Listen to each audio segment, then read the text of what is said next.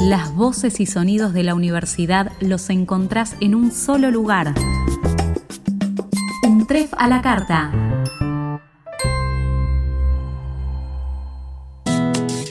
Ideas, conocimientos y personas son los pilares fundamentales de una institución académica. Los invitamos a conocer las pequeñas historias que hacen grande a la universidad.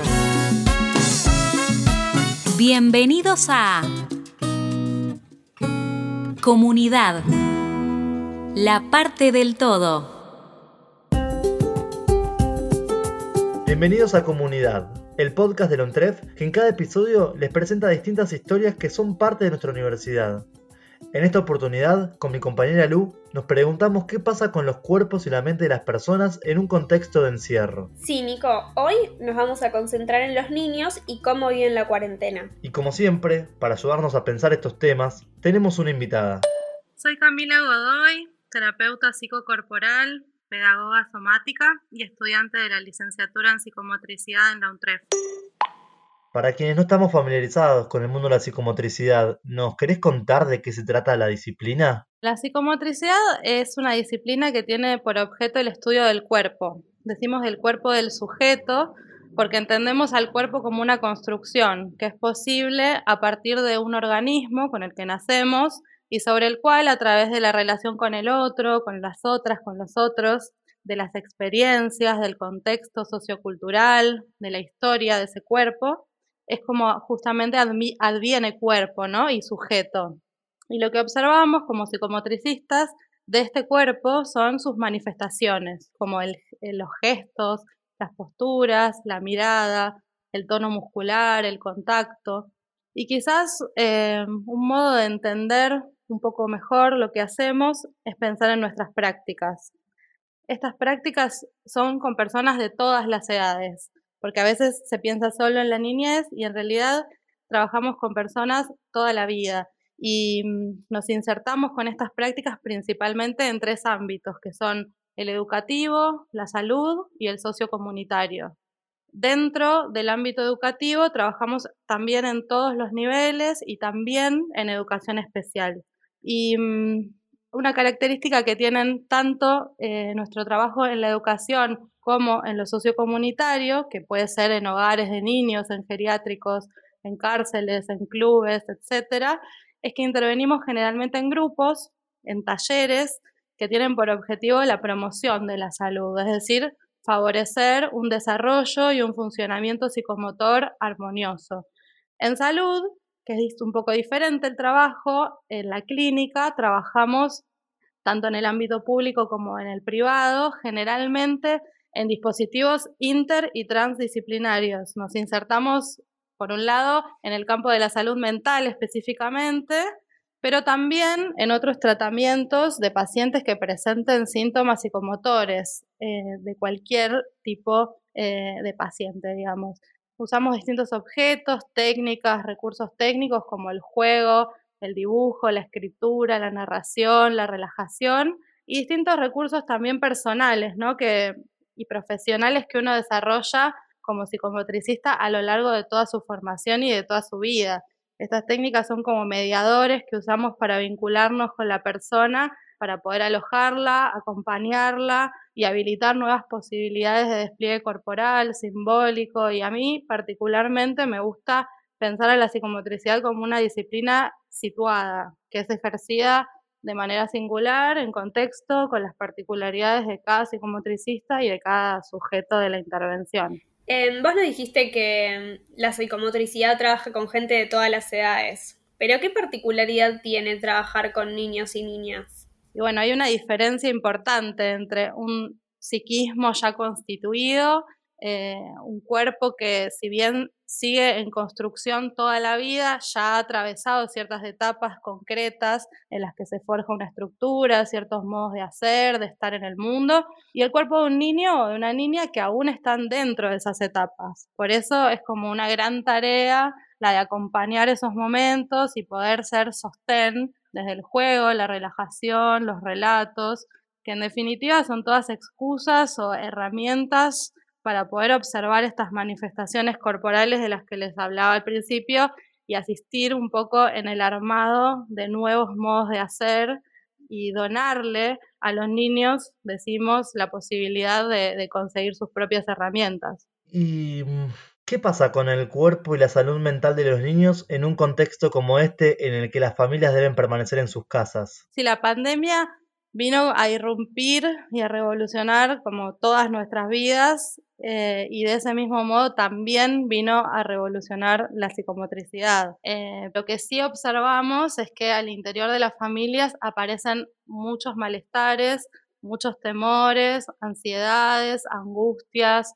Los niños y las niñas extrañan a sus amistades, a sus maestros, a sus maestras y por supuesto que el aislamiento físico repercute en su salud psicocorporal. Es una situación en la que se nos abren muchísimas preguntas en relación a lo que ya veníamos haciendo y a cómo eran los vínculos entre salud y educación, entre las familias y las escuelas, entre las escuelas y los dispositivos terapéuticos.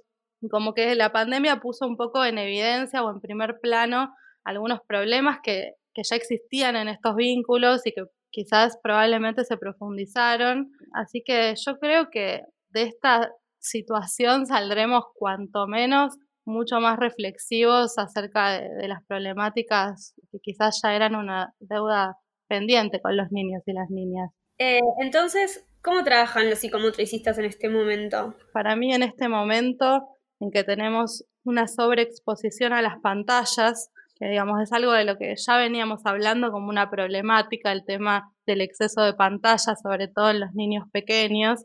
Entonces yo creo que en este momento, tanto para niños como para adultos, es muy valioso el recurso de la palabra, ¿no? De, de intentar tocar al otro con el sonido de mi voz, con mis modos de decir, invitar al juego, al movimiento.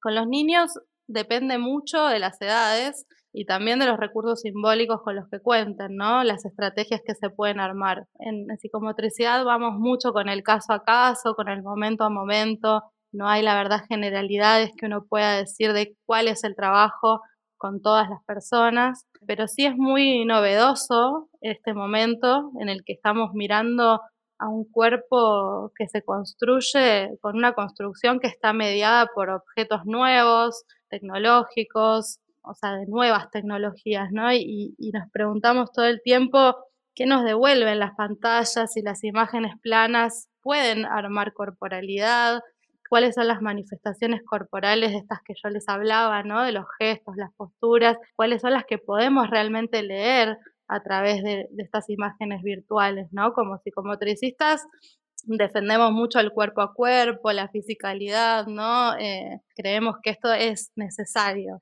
pero a la vez tenemos que poder extraer algo de lo posible de esta situación, que es extraordinaria, y tomarlo, ¿no? Para seguir creando lazos. Eh, y creo que todos estamos aprendiendo, probando, descubriendo, y principalmente yo trabajo con las familias, ¿no? Es un momento de acompañarnos. Y hablando de lazos, vos formás parte de un proyecto de voluntariado universitario que se llama Infancia, Juego y Lazo Social, que se desarrolla en la isla Maciel. ¿Nos contás de qué se trata esta iniciativa y cuál es tu rol? El proyecto del voluntariado en Isla Maciel eh, empezó en 2017 y continúa hasta el día de hoy. Flavia Soldano, que es psicoanalista y docente de nuestra carrera, junto con Leticia González, que es la coordinadora de la licenciatura, convocaron estudiantes para llevar a cabo un taller de juego en la Casa del Niño, que es un espacio para las infancias de la Fundación Isla Maciel, y allí fuimos durante tres años, los martes, a ofrecer un espacio de juego a niñas, niños de 4 a 12 años aproximadamente.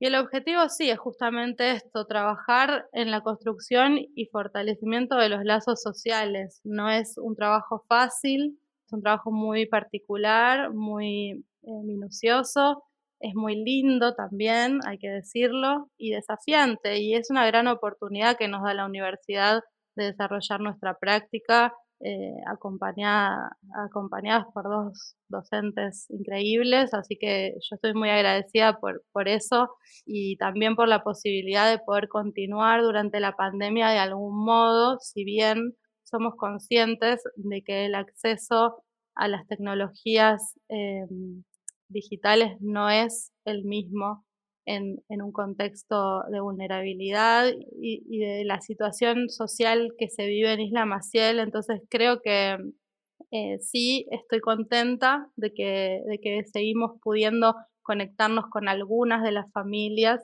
pero también estamos muy preocupadas por estas diferencias y estas injusticias. Y creemos que, que si algo nos pone también de manifiesto esta pandemia es, es mostrarnos eh, las diferencias que existen y lo necesario que es seguir luchando para que se vayan achicando. Además, trabajás en otra propuesta de la UNTREF que vincula arte, las nuevas tecnologías y la salud. ¿De qué trata Intercambios Transorgánicos? Bueno, Intercambios Transorgánicos es un proyecto transdisciplinario que es dirigido por Gala González y que em, lo llevamos adelante junto con ella estudiantes de distintas carreras de la UNTREF en el marco del MUNTREF Arte y Ciencia, que es un espacio que se encuentra ubicado físicamente en Tecnópolis, que actualmente también estamos trabajando a distancia, eh, y que dirige Mariano Sardón, que es el coordinador de la carrera de artes electrónicas. Ahí lo que hacemos es investigar, diseñar, producir interfaces artísticas desarrolladas con nuevas tecnologías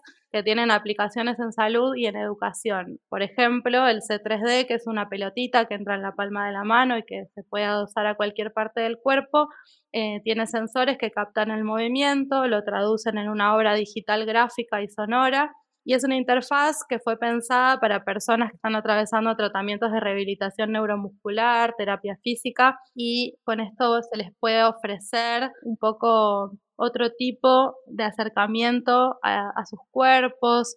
Y bueno, les ofrecemos un tratamiento más lúdico, más creativo, que atienda a la singularidad del sujeto también, porque tiene distintos modos Mm, y, así pensamos que se obtienen realmente mejores resultados y a la vez que el C3D también permite al terapeuta adquirir una nueva herramienta, datos concretos sobre la evolución del movimiento del paciente y actualmente lo están usando en el Sanatorio Güemes y en el Hospital del Cruce. Y bueno, nuestro interés es poder seguir extendiendo su uso, brindar también acompañamiento en el proceso, ¿no? A los médicos, a los terapeutas para poder abrir también un poco la discusión acerca del arte y la ciencia.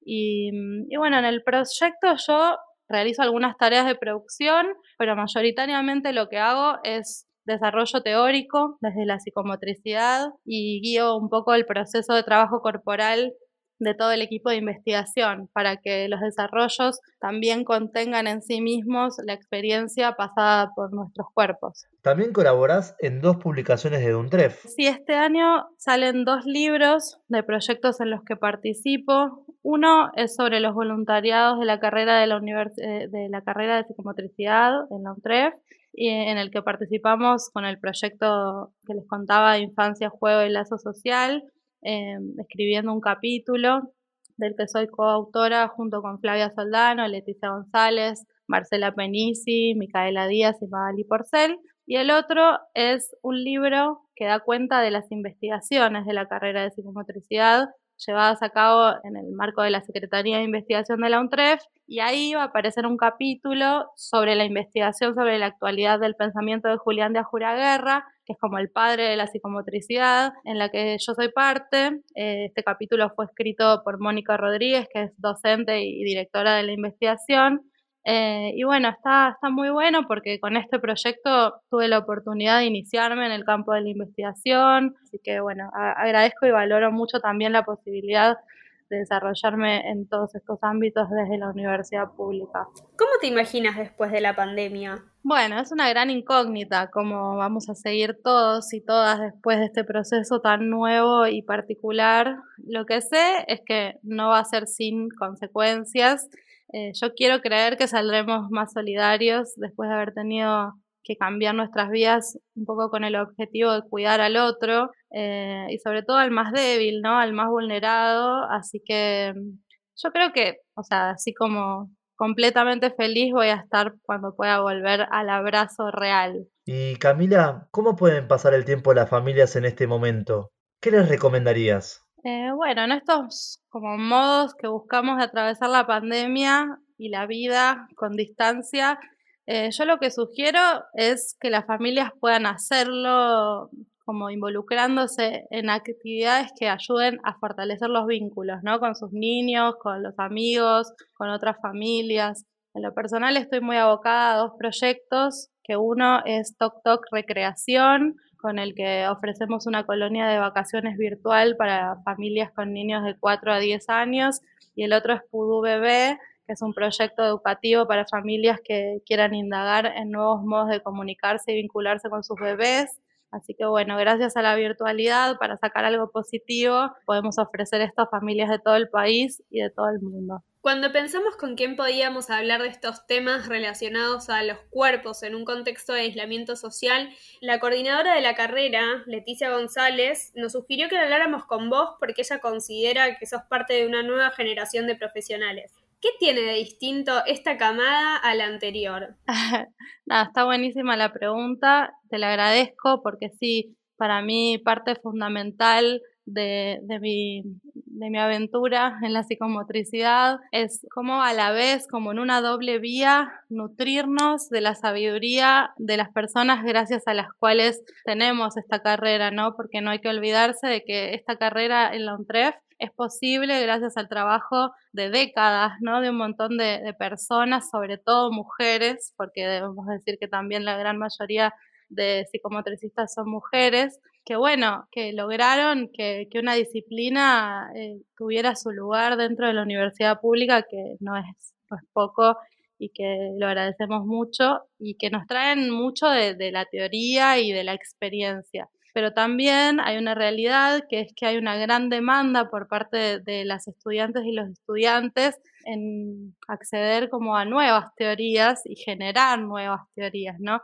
Un poco acceder, digo, porque a veces sucede que hacemos esta demanda a las docentes, a los docentes, a los programas, pero también paralelamente llevamos adelante esto que, es, como vos decís, esta nueva generación, digamos, justamente en el Congreso de Córdoba eh, surgió junto con Mara Lesbegueris, una psicomotricista, una, nueva red que se llama Red Psicomotricidad Transfeminista, en la cual bueno, trabajamos mucho también sobre las cuestiones de género desde la psicomotricidad. Y, y, bueno, creemos, yo creo que en esta generación que no pueden quedar por fuera las cuestiones políticas, que el cuerpo es político eh, y, que, y que, bueno, las nuevas teorías eh, y no tan nuevas como, como la teoría queer, la teoría CRIP y demás eh, son parte también de nuestro campo y, y bueno, eh, allí vamos. Llegamos al final de este episodio y nos empezamos a despedir. Te queremos agradecer por llevarnos de la mano por el mundo de la psicomotricidad. Por contarnos tu historia y por la calidad de tus palabras que logran trascender las pantallas. Nos vemos. Un beso grande, Camila. Bueno, Nicolás, Lucía, muchísimas gracias por esta entrevista, que creo que fue mi primera entrevista, por lo menos mi primera entrevista desde la psicomotricidad, así que muy emocionada por esto y por el espacio que nos dan como estudiantes.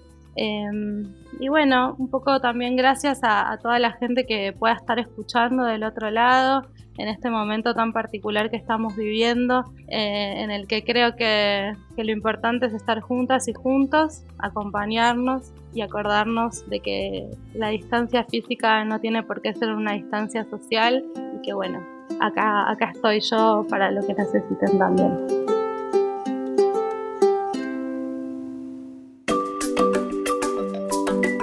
Te invitamos a formar parte de la comunidad que crece todos los días.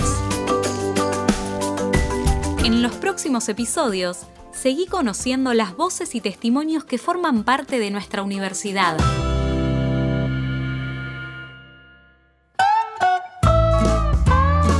¿Querés seguir al día con las novedades de la universidad? Suscríbete. Un trefa la carta en Spotify. Para dejarnos tus comentarios o sugerencias, nos pueden escribir a podcast.untref.edu.ar.